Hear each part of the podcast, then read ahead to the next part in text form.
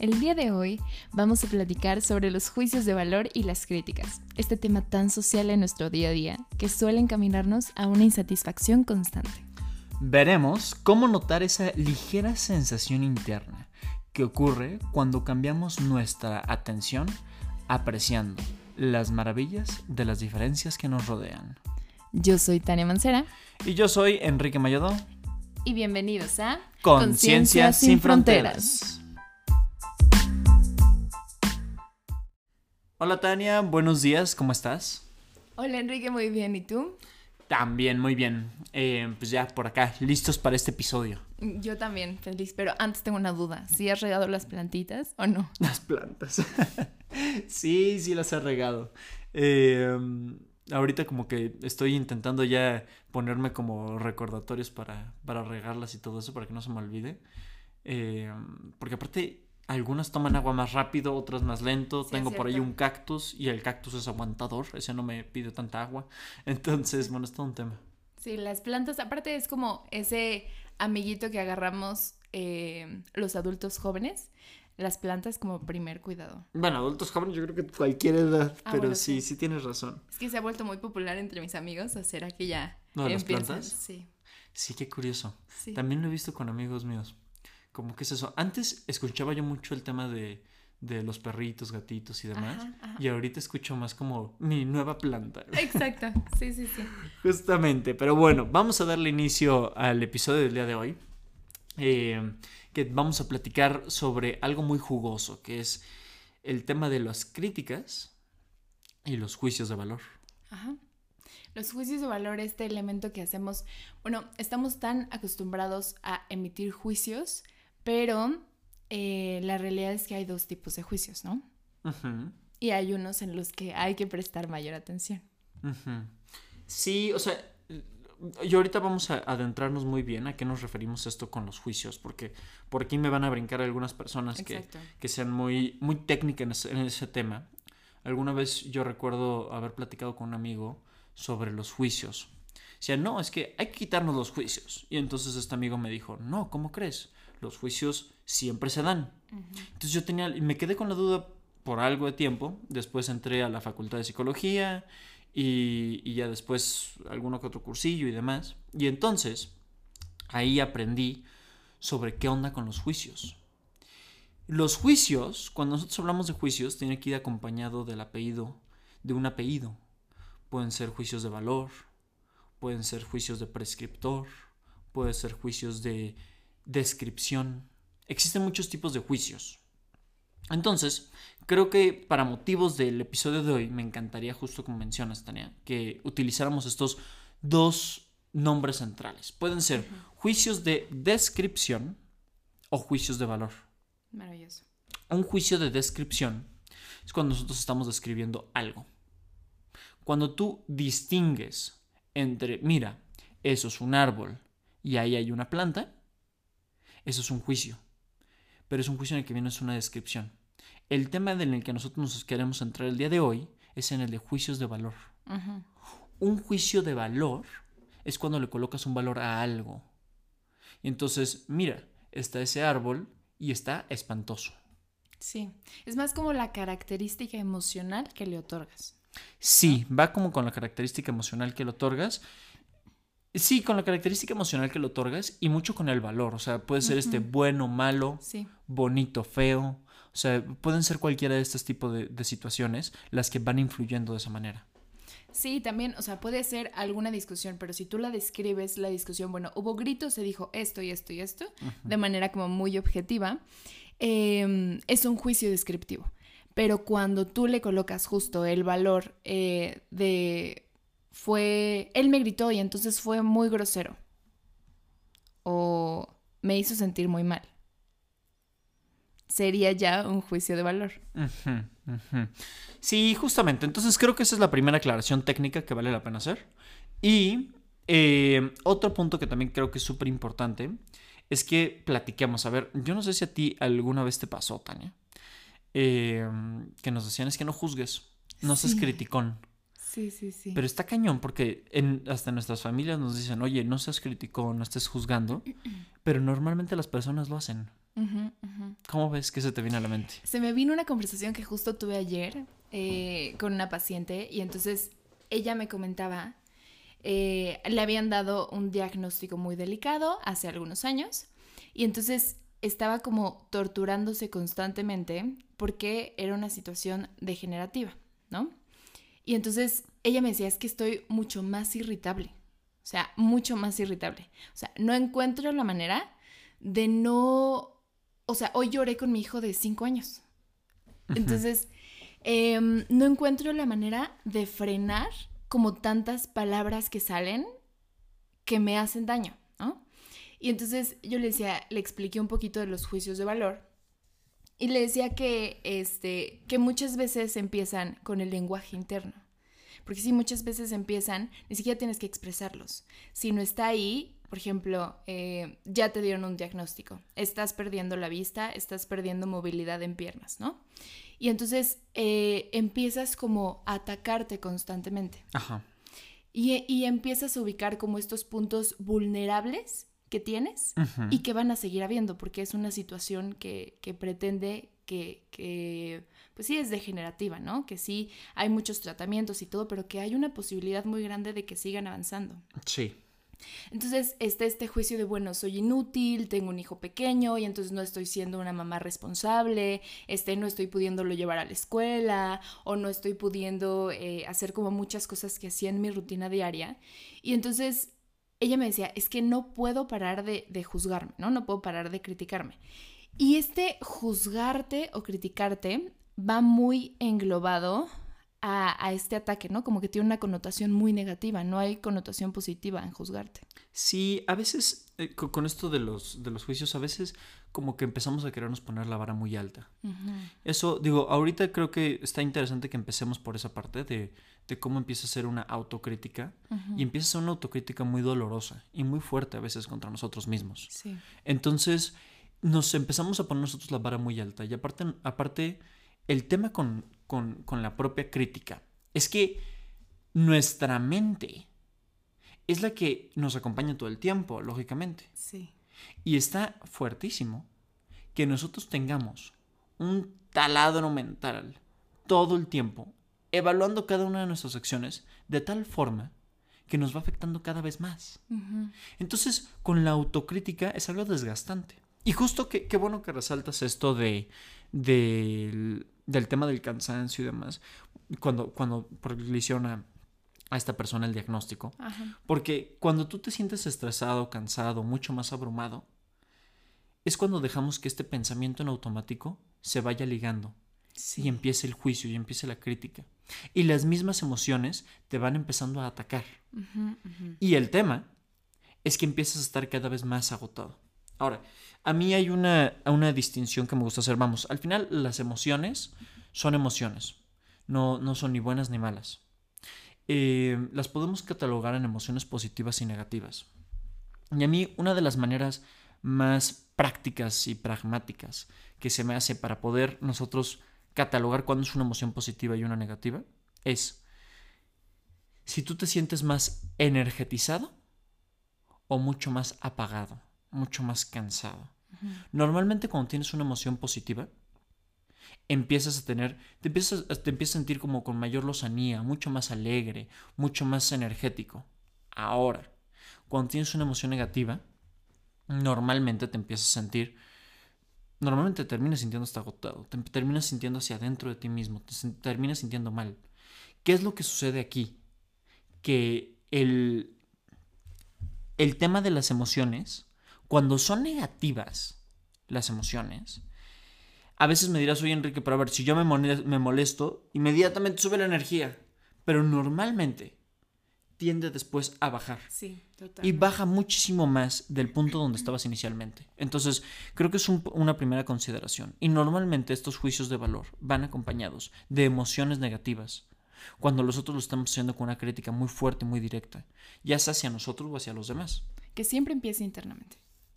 Sí, normal. Bueno, suele empezar internamente. Bueno, sí, suele empezar. Sí, las palabras, es que las palabras siempre y nunca como que engloban una etiqueta muy curiosa. Pero sí, o sea, suele empezar porque vamos reflejando el mundo interno en cada una de las como de los contactos que vamos teniendo con las personas. Sí, definitivamente. O sea, nuestro mundo interno se va reflejando ahí. De hecho, justamente, qué, bueno que mencionas esto para traerlo a colación. Eh, alguna vez un profesor mencionaba eh, una chava que iba, estaba caminando en la universidad y todo, y de repente va pasando ahí otra chava y le dice a su amiga, oye, ¿ya viste su nariz? La tiene, la tiene mal, la tiene fea. Y, y pues ya, se estaban riendo ahí un rato y todo y demás. ¿Y qué es lo que sucede ahí? Nada, pasa el tiempo y curiosamente a las dos, tres semanas, justamente estaba otra vez platicando con esa misma amiga y le platica a su amiga, oye, como que me quiero yo operar mi nariz. Ajá. Justamente esta es la conexión de la que hablabas. Sí, o sea, sí, a veces la crítica externa y la crítica interna sí están de cierta forma vinculados. Nosotros empezamos a hacer, nosotros notamos en el otro a veces ciertas carencias que tenemos, algunas veces. Sí, los juicios de valor como una expresión de, de miedos, ¿no? De miedos, inseguridades, Em, y entonces por ahí mencionaban, había una frase muy curiosa, que decían eh, que cuando alguien juzga y critica a otras personas, conoces más de su realidad que de la realidad de otras personas. Ajá. Entonces, es como este reflejo y un espejo bien interesante. No es necesario que tú lo tengas tal cual, sino que puede haber ciertos matices de inseguridades o miedos. Sí, no tienes que tener, no tienes que tener la nariz tuerta como para empezarlo a notar. Pero quién sabe, tal vez puedes tenerte un juicio interno muy fuerte hacia el tamaño de tus ojos. O hacia qué tan pobladas tienes las cejas. Entonces, de esa manera es como lo podemos nosotros ir identificando. Sí. O sea, date cuenta hasta qué punto tú estás teniendo ahí un juicio fuerte contigo mismo.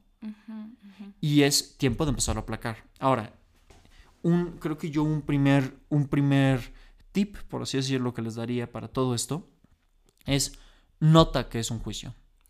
Cuando tú te das cuenta que es un juicio y te das cuenta y dices, ok, estoy juzgando ahorita, es el primer paso para empezar a reducirlos. Sí.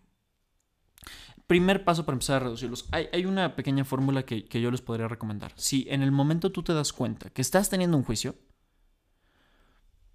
inmediatamente di, dite internamente, yo estoy pensando que, y escribes el juicio. Ay, qué interesante. Entonces, es, una manera en la que tú te separas del, juez, del, del, juicio de valor. A esto, eh, esto alguno, se le llama el yo contexto o el yo observante. Depende de la tradición donde lo veas. Em, pero cuando tú te percibes, percíbete pensando, percíbete juzgando yo estoy pensando que esta chava tiene la nariz tuerta. Entonces, ya con eso, tú al darte cuenta del, juicio y cómo va por ahí, te separas, ahí te, te, te, te, separas literalmente del pensamiento que tú tienes. Entonces te ayuda a tomar una perspectiva distinta. Te ayuda a ponerle distancia crítica entre lo que estás pensando y lo que eres. Es maravilloso. Creo que eso es un gran primer paso. Sí, como esta, es que normalmente los juicios otorgan como un valor, ¿no? Como tú lo dices. Entonces, el valor otorga una postura ante la situación. Entonces, regularmente son posturas contrarias. Sí. Em, y entonces, cuando tú estás en una postura, tiendes el papel o agarras el papel de defender esa postura. Entonces, esa postura de repente la agarras como si fueras la personificación de la postura y entonces es tratar de ubicar, bueno, está esta idea, pero también existe esta otra. Y entonces separarte y ubicar que ya tienes más información que antes. Totalmente de acuerdo. Sí, creo que eso son, son, es un punto clave, clave, clave. Ahora, Tania, yo, yo creo que también aquí vale la pena platicar un poco sobre todo esto de, ok, ¿por qué si es tan malo juzgar, la gente juzga? ¿Y por qué si a nosotros nos afecta internamente y emocionalmente, por qué seguimos juzgando? ¿Qué es lo que nos lleva a juzgar? Creo que aquí lo que yo puedo decodificar, así, dos cosas súper, súper básicas. Lo primero es que el juicio de valor se convierte en un hábito. Un hábito de desfogue. Sí. Cuando tú criticas al otro, hay un pequeño instante que te sientes liberado. Que te sientes relajado, que te sientes mejor. Sí, porque sacas tu responsabilidad y se la otorgas al otro. Y se la otorgas al otro, te descargas. Te descargas de esa emoción y al mencionarlo, al hablarlo, es como si soltáramos emocionalmente lo que estamos nosotros, lo que estamos nosotros viviendo internamente. Entonces, hay un pequeño desfogue. ¿Cuál es el tema? Que en el largo plazo volvemos al punto inicial. Sí. Y volvemos a sentirnos y volvemos a sentirnos afectados. También pero, pero ese es un primer, ese es un primer elemento. Ahora sí, ¿decías? No, sí, sí, sí. Ese es un primer elemento súper importante, de hecho, y iba como a complementar ese punto. Vivimos en una sociedad en la que normalmente ponen estándares de competitividad como el máximo. Entonces, este estándar de competitividad normalmente te tiene eh, tratando de ubicar qué es lo mejor de los demás y en qué tú puedes ser mejor. Entonces, ese mantiene esta constante como pelea entre los otros, ¿no? Cuando en realidad lo que nutre la comunidad es la fortaleza de los distintos tipos y el aprender de todos. Sí, la riqueza de las diferencias. La riqueza de las diferencias. Sí, creo que, creo que es otro, sí, es otro tema central el que mencionas ahí. Y la sociedad no nada más influye de esa manera. Ajá. La sociedad también refuerza que nosotros juzguemos. O sea, es curioso porque podría ser como en contraposición de lo que mencionamos al inicio, que, ay, tus papás te digan, no juzgues, eso es tan mal. sí. Pero socialmente es muy aceptado que nos sentemos a chismear. Sí. Y es invitado. Es más, tú te puedes sentir separado del grupo si no chismeas. Sí. Se te invita a que chismees, se te invita a que realices juicios de valor constantemente el famoso chiste de la cocina, ¿no? Cuando están en las familias y entonces ya se fue a la cocina, nadie se quiere parar a la cocina. Porque quien se para a la cocina, todo mundo habla de la persona, ¿no? Sí, sí, sí, sí. Entonces, sí. sí, sí, es muy curioso que la misma sociedad como que te invita. Siento que es este, se une aquí esta competitividad y este querer desfogarte de manera natural, quitándote la responsabilidad de cargar pues con ciertos trabajos internos que te gustaría hacer. O sea, ahí tienes a una persona diciendo como, no grites, es que ¿por qué me estás gritando? Y entonces la persona está gritando. Ajá, ajá. O sea, no puedes no hacerlo, ¿no? Eh, como este tema de la educación, que entonces las maestras, siéntense, es que no puedes decir, o sea, es imposible que tú eduques eh, niños, que tú quieras dar, este, pues alguna cátedra si, si antes no hay como un trabajo visual propio. Sí, o sea, en, general vale mucho la pena iniciar, o sea, con esto de los juicios es, iniciar un trabajo de manera interna. Ahora, otro punto clave que necesitan ustedes saber para poder, poder empezar a identificarlas, la queja tal vez, la crítica, es cuando lo hacemos de manera interna y externa. Muchos podrán decir, ay, bueno, pero yo no le dije nada. o, sea, tal vez estoy pensando algo, pero no se lo estoy diciendo, entonces no se está sintiendo mal. De esa manera no estoy juzgando. El tema es que ahí hay una queja interna. Y esta queja interna, alguna vez nos lo platicaban, es como si fuera un pedo mental que solamente huele estuca.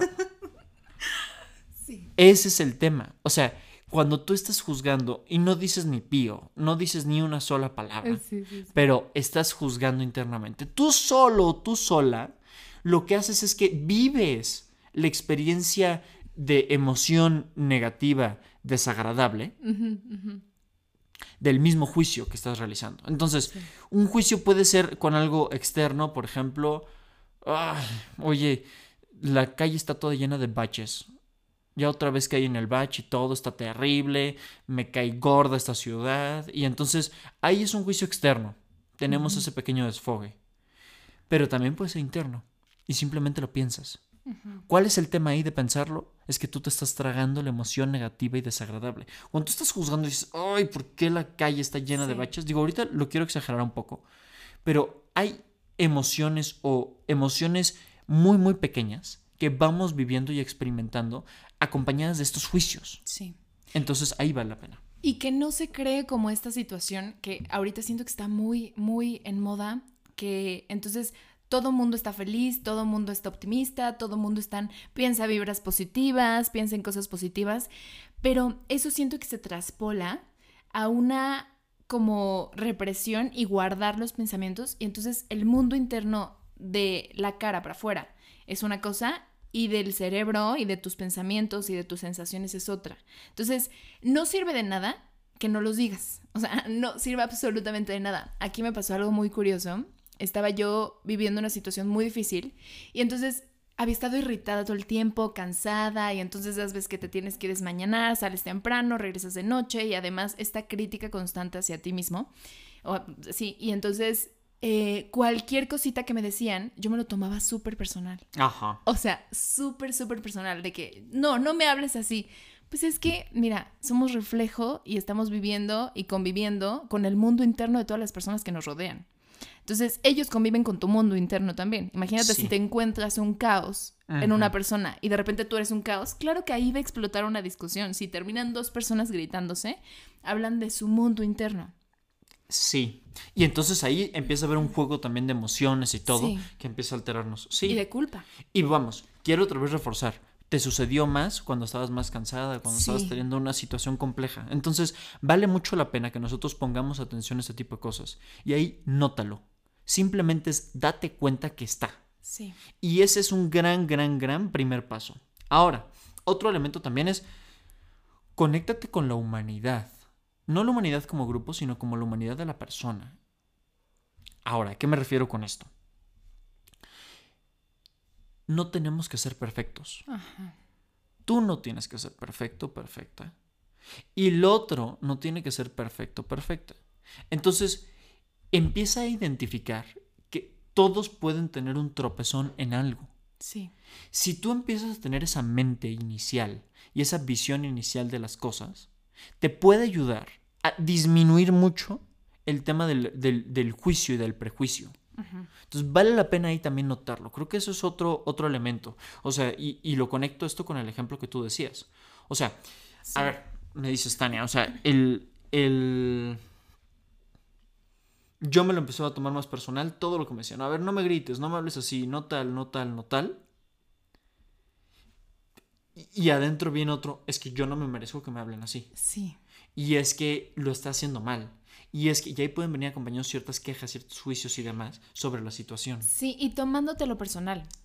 O sea, ahí por ahí me decía Enrique alguna vez cuando estaba justo en esta situación, me decía, es que nada es personal. Y sí es cierto, nada es personal todo lo que, o sea, ¿a qué me refiero con que nada es personal? Claro que si te están gritando, o sea, es muy difícil salirte de ahí y decir, ay, no me está gritando a mí, me está gritando al mundo, ¿no? Pero, eh, pero sí estás viendo el reflejo de la persona, o sea, estás viendo el reflejo de toda la historia que trae cargada, de todo. La historia de lo que ha aprendido. Sí, todo el contexto de vida que ha tenido esa persona para en ese momento reaccionar así. Y te detengo ahí, o sea, a ver, se te puede venir a la mente y entonces dices ahorita. Ay, pues bueno, entonces este culero, entonces, pues es así, pues seguramente lo educaron mal. Quiero que te des cuenta que ahí tienes otro juicio. Ajá. No va, o sea, digo, esto lo quiero hacer más explícito, pero Tania no se refiere a este tema de, de un, o sea, ay, entonces esta persona me está hablando así, pues porque es como animalito. Ajá, no, no, no, no, no, no. Es ser empático. Aquí viene, aquí viene esa temática de la empatía. Tenemos que empezar a ser empáticos y tener una apropiación afectiva del otro. Ajá. De su situación. Es cuando tú emocionalmente comprendes. Yo sé que estas palabras podrían ser pues, que no van muy unidas, el emocionalmente comprender, pero a eso es a lo que se refiere. Cuando tú comprendes, lo comprendes con todo el cuerpo, lo comprendes emotivamente. Entonces, lo que se busca con la empatía es ponerte en la situación ajena, pudiera ser. Y esto de manera afectiva. Y ubicando que todas las vidas tienen un nivel de importancia igual, o sea, ninguna mejor que otra, y todos han tenido batallas eh, de manera como complicada que han llevado este, a sobresalir, a aprender diferentes tipos, pero todas las vidas igual de valiosas. Claro, y es abrirte a ver cuáles son las razones profundas de su actuar. Ajá. Todos tienen un motivo. ¿Cuál es su motivo? Y ese motivo es el que comprendes. Sí. Con cuidado de no meter un juicio. De, ah, lo hace por eso y entonces este culero es así. No, o sea, tenemos, nosotros tenemos que buscar de esa manera comprender las razones profundas de su actuar. ¿Por qué, hace, por qué hace lo que hace? Y sí, es, es, ponernos al final de cuentas en los zapatos del otro. Desde una mirada compasiva, compasiva. y de entendimiento. Vale mucho la pena. Y esa mirada, así como la aplicas con los demás, la puedes aplicar contigo mismo. Sí, de hecho, eh, lo, lo, ideal sería que empezaras a aplicarla contigo misma o contigo mismo y posteriormente se empieza a reflejar. Totalmente. Es como algo que aprendes una vez y entonces de repente cuando te encuentras ya tienes unos lentes diferentes de ver la vida. Sí, sí, sí, sí, sí. Que siempre hay más difícil, este, o sea, siempre va a haber una persona con la que te va a costar más trabajo, ¿no? A mí me decía alguna vez una tía, sí, entonces no juzgar, pero, este, pero la señora que me avienta las plantas en, en, la calle, entonces ella es una señora cochina, ¿no? Y entonces me causaba mucha risa porque sí, o sea, siempre va a ser ese tataloncito de, de Aquiles que a lo mejor puede ser una situación repetitiva, eh, pero es tratar de ubicar no justificando acciones, no justificando violencia. Ojo ahí, ajá, no justificando violencia, no justificando acciones, eh, pero desde tu trinchera, saber que todos tienen un motivo para actuar como están actuando. Claro, y ahorita que mencionas este tema de, la violencia, digo, los invito a escuchar el episodio que hablamos de violencia invisible. Buenísimo, por cierto. Pero, cuál es el tema aquí? O sea, no se justifica la violencia. De hecho, se plantean límites claros. Límites claros y flexibles. Pero sí se tienen que marcar. Exacto. Ahora, independientemente de que tú marques el límite, puedes no emitir un juicio hacia, hacia la forma de comportarse del otro. Las dos cosas pueden ir acompañadas. Súper importante que, eso, que tomen eso en cuenta. Y, también es, es, ¿Cómo podemos ver esto? A ver, me gustaría intentar hacerlo como un poco más práctico. El tema del. El, tema de, de nosotros ver con empatía las razones profundas del actuar del otro. Ajá. Creo que un paso que pudiera utilizarse aunque sea de manera intermedia, es el tener una, una visión inicial de curiosidad. Vuélvete curioso o curiosa de por qué podría ser que la persona actuara de esa manera. Ajá. Esa curiosidad, si nosotros la juntamos con notar los juicios, nos puede sacar muchísimo de la situación en la que nosotros, en la que nosotros estamos atravesando. Una mirada con curiosidad es no basarse solamente en la información superficial, en lo primero que se viene a la mente. Una visión con curiosidad es dejar de asumir automáticamente. Maravilloso. No asumimos. Asumir. Simplemente es una... Y, y, es como... Es una actitud la actitud es esta, esta postura, es, es, este, es, esta, es este pararte frente al mundo, es esta postura frente al mundo y esta actitud curiosa, porque no es un pensamiento nada más. No. Una actitud está construida por más cosas y, y digo, en algún momento platicaremos sobre la actitud, pero en esta actitud nosotros estar abiertos a ¿por qué podrá ser así? Y entonces de esa manera nosotros empezamos a reducir también un poco el tema de los juicios. Muchas veces los juicios de valor son, son visiones rígidas que tenemos sobre un individuo, sobre una acción, sobre un proceso, sobre algo. Y desconocimiento. Y acompañadas de desconocimiento. Por eso lo de la información superficial. Los juicios suelen ser información superficial. Sí. De algo o alguien más. Maravilloso. Y también siento que es ubicar eh, la libertad que te permite como recrear los vínculos, o sea, la manera de relacionarte con tu entorno. Cuando tú vas emitiendo juicios de valor, eh, normalmente lo que hace es que vas quebrando o vas rompiendo ciertas situaciones, porque aunque se queden internamente, eh, este, esta como barrera que vas poniendo ante tus relaciones, Ajá hacen que se vaya quebrando. Y entonces... ¿Cómo que se quiebran las relaciones? Pues no las relaciones, pero el vínculo. O sea, una persona como más aislada. Entonces te la vives criticando. Imagínate que te la vives juzgando a todos tus amigos. A ver, creo que sería más fácil como con algún ejemplillo. Ajá. O sea, por ejemplo, no sé. Es que entonces es una tonta porque siempre regresa con su ex. Ah, ok. Ajá. Es una tonta porque siempre regresa con su ex. Y entonces es la persona con la que más hablas. Y tú crees que es una tonta porque regresa con su ex todo el tiempo. Y entonces pelean terrible, jalones espantosos y de repente crees que es muy tonta porque regresa todo el tiempo. Y entonces este juicio de no entendimiento ante, o sea, de no empatía, de no compasión, em, va mermando este vínculo. Sí, y a veces también otra cosa que llega a suceder mucho en las relaciones es que se vuelve una costumbre criticar. Sí. Y criticarse incluso entre amigas. Ajá. Y ahí entra incluso un juego en el que te critico y voy con otra persona y entonces, no, es que me hizo tal, no se vale, es que es injusto, no sé qué, no sé cuánto. Y entonces yo te estoy empezando, yo, yo estoy empezando a criticar a mi amiga. Y ya de repente mi amiga me pide perdón. Y entonces yo digo como, oh, ok, va, está bien. Vamos a volver a, vamos a, volver a ser amigas normal. Y a ti te da pena ir con la otra persona y decirle como, ay, sí me volví a juntar con mi amiga después de toda la sarta de cosas que yo dije de ella. Y entonces, ese es el tema con los juicios. No nos sirven de nada. No. O sea, un, un juicio de valor no nos sirve de nada. Un juicio de valor es un desfogue en el momento. Solamente, o sea, entiendo que tal vez en el primer momento, ya lo platicamos, pero tal vez en el primer momento te puedes sentir liberado. Ay, jajaja, ja, ja. el refuerzo social de estamos chismeando, jajaja. Ja, ja. Pero después, ¿en qué es útil? Yo no he encontrado ningún motivo. Y por favor, si ustedes le encuentran algún otro motivo, los invito a que nos escriban eh, a nuestras redes sociales. Entonces, de verdad, creo que va por ahí. Sí, es como una... Siento que los vínculos de tu entorno es como un reflejo de cómo habitas o cómo convives contigo mismo.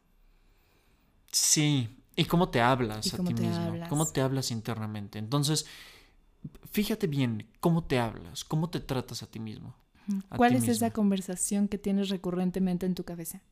Sí, ¿qué pasa? Exactamente. ¿Qué pasa por tu mente cuando estás acostado o acostada en la cama? ¿Qué pasa por tu mente cuando estás sentado o sentada? Te estás bañando o demás. Porque, ojo, los juicios pueden ser de mucha utilidad ahorita que lo estás practicando, para voltear a ver la perspectiva de qué pasa por tu mente.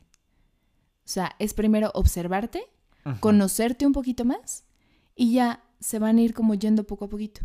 Sí, y entonces vamos a ir explorando poco a poco qué onda, qué va sucediendo. Y retomamos lo que habíamos ya platicado. Nota qué es los, los estás haciendo y cuáles estás haciendo. Mientras más honesto, honesta seas contigo mismo, va a cambiar la situación. Porque se te facilita muchísimo más poder ahondar en el tema del juicio. Ahondar para poder quitarlo si así lo deseas. Entonces, vale mucho la pena eso. Y otro elemento también, que creo que también es importante que mencionemos, Tania, es el asunto de la parte evolutiva. Siento que últimamente ha estado muy como de moda el, meterle como alguna explicación evolutiva a, esto de los juicios. Y, creo que para, este, para, este, para esta situación hay un tema claro ahí evolutivo. Cuando nosotros estábamos, quiero que se imaginen en la antigüedad, como si fuéramos cavernícolas, em, que bueno, técnicamente se le llaman los cazadores recolectores. Em, es que tiene estos datitos curiosos, súper simpáticos. Ajá. Entonces, esto de los cazadores recolectores. Vivían, los cazadores recolectores vivían en pequeños grupos sociales. Ajá. No eran grupos grandes. Obviamente esto variaba muchísimo de lugar y tiempo, pero vamos a colocar un número 15, 20 personas.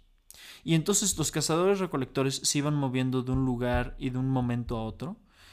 Y y lo que buscaban era ir recolectando su comida y demás. Toda su, su supervivencia estaba fundamentada en la cooperación del grupo. Lo que necesitaban ellos eran que todos y cada uno de los miembros del grupo de, de cazadores recolectores se comportara de cierta manera para que el grupo funcionara. Si una persona metía la pata, o se equivocaba, o simplemente se comportaba de una manera inadecuada para con el grupo, podría poner en peligro la supervivencia de todo el grupo. Todo el grupo completo. Entonces, evolutivamente, se desarrolló un mecanismo en el que las personas de los pequeños grupos sociales podían regular el comportamiento unos de los otros. ¿Esto qué quiere decir? Que cuando un miembro del grupo, digamos que no iba a cazar su mamut, y, y, ya estaba todo el grupo ahí en la cacería del mamut y demás, y este miembro no iba y se quería quedar porque, vamos a ponerle la flojera. ¿Qué es lo que pasa? Los demás miembros del grupo lo criticaban. Esta persona se sentía mal. Y de esa manera es que se podía lograr que volviera a comportarse para como el grupo deseaba, con la finalidad de que el grupo sobreviviera. La crítica se empezó a ser disfrutable. A los seres humanos les encanta platicar de otros seres humanos. Les fascina. Y es parte de lo que nos hace seres sociales. Estos animales sociales de los que tanto se hablaba en la antigüedad. Estos animales sociales que nosotros somos nos invitan incluso a utilizar la crítica y el juicio de valor como herramienta de cohesión social, de unirnos, de que fluyamos mejor como grupo. ¿Cuál es el tema? Que ahorita, últimamente con los años y ya pasando al siglo XXI, cada vez vivimos una sociedad más individual y en la que nosotros ya no, ya no se requiere ya no se requieren de esos mismos mecanismos de nosotros acercarnos y de nosotros tener que depender de lo que opinan dentro del mismo grupo para que nosotros sobrevivamos. Pero sí se nos, sí se nos ha quedado el nosotros querer escuchar qué es lo que los otros tienen de decir de nosotros. Y esto es un mecanismo evolutivo. Así que vale también la pena considerar ese, ese, factor. Digo, lógicamente esto es, esto es más aterrizado como teoría, que como un hecho en, sí, pero creo que era interesante mencionarlo por aquí. Muy interesante, la verdad. Y sabes también que, que aquí hay otro punto interesante, eh, que es una perspectiva de autoobservación. Ubicar cuál es el trasfondo y la base que están teniendo tus acciones. Ok. O sea, ¿cuál es ese motivo profundo que te lleva a actuar, a decir o a pensar lo que estás diciendo, pensando o haciendo? Ok, a ver, ayúdame con un ejemplo. Creo que será más fácil. Es que, por ejemplo, aquí se me vino, cuando estabas hablando de todo esto, que muchas veces dividen las críticas constructivas a las críticas destructivas. Ok. Entonces, eh, marcando la crítica constructiva es que en el fondo tiene esta como fuerza de impulso hacia el otro. Ok, como que lo que busca es que haya un crecimiento. Exacto. Pero para que haya esto, necesita ser cargada de empatía, de compasión y de respeto y cuidado para cómo lo vas a comunicar. Claro, o sea, está bien comunicar algo que tú crees que la otra persona pudiera pudiera mejorar, tal vez. Sí, y más si te lo pregunta. O sea, porque ahorita está muy de, o sea, como el no me no opines sobre el cuerpo de los demás, no opines este sobre la vida o la realidad de otras personas y creo que está muy bien hacerlo así, Ajá. ¿no? Eh, si no te incumbe no lo hagas y porque muchas veces está la regla de los tres segundos, ¿no? Si no lo puede cambiar en tres segundos, entonces ¿para qué se lo dices? Nada más vas a hacer sentir mal a la persona, nada más vas a crear inseguridad, vas a crear insatisfacción, etc, etc. Entonces está como en esta regla.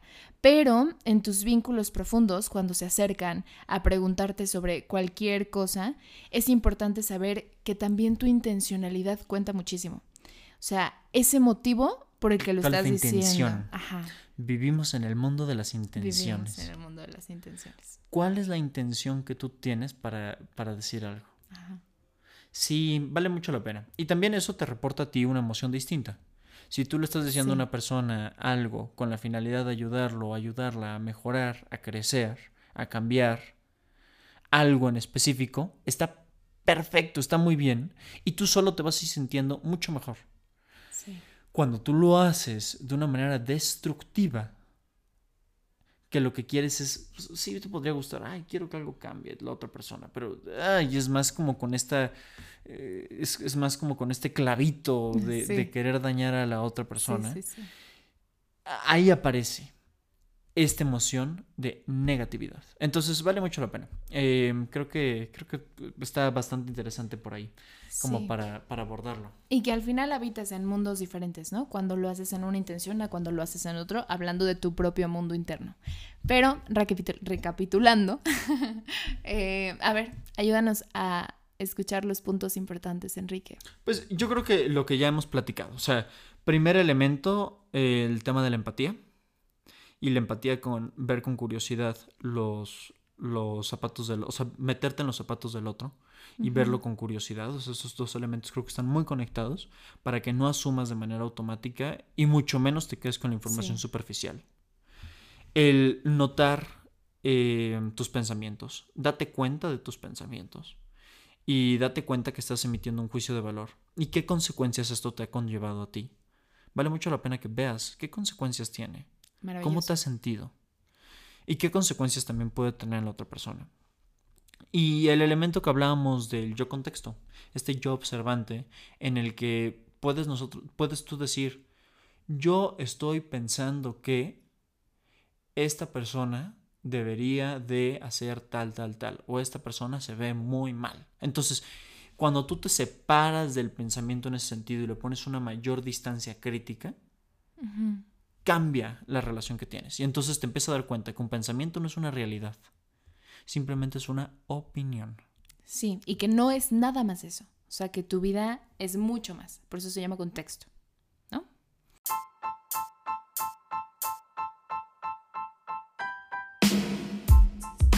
Sí, definitivamente y creo que pues con estas herramientas les pueden ayudar empiecen a practicarlas y por favor pues escríbanos en nuestras redes sociales para ver eh, pues qué tal les ha, les ha funcionado todo esto. Sí, y si tienen algún tema que les gustaría que platicáramos, también con muchísimo gusto pueden mandarnos. ¿Cuáles son tus redes sociales, Enrique? Es eh, en Instagram es arroba Perfecto. Y los míos son arroba Mancero. Ok. Tania con Y, por favor. Buenísimo, me parece excelente. Pues muchas gracias por, por haber estado aquí eh, en el podcast de Conciencia sin Fronteras eh, y pues en este episodio. Así que pues bueno, nos vemos la próxima semana en un episodio más de este podcast. Muchísimas gracias.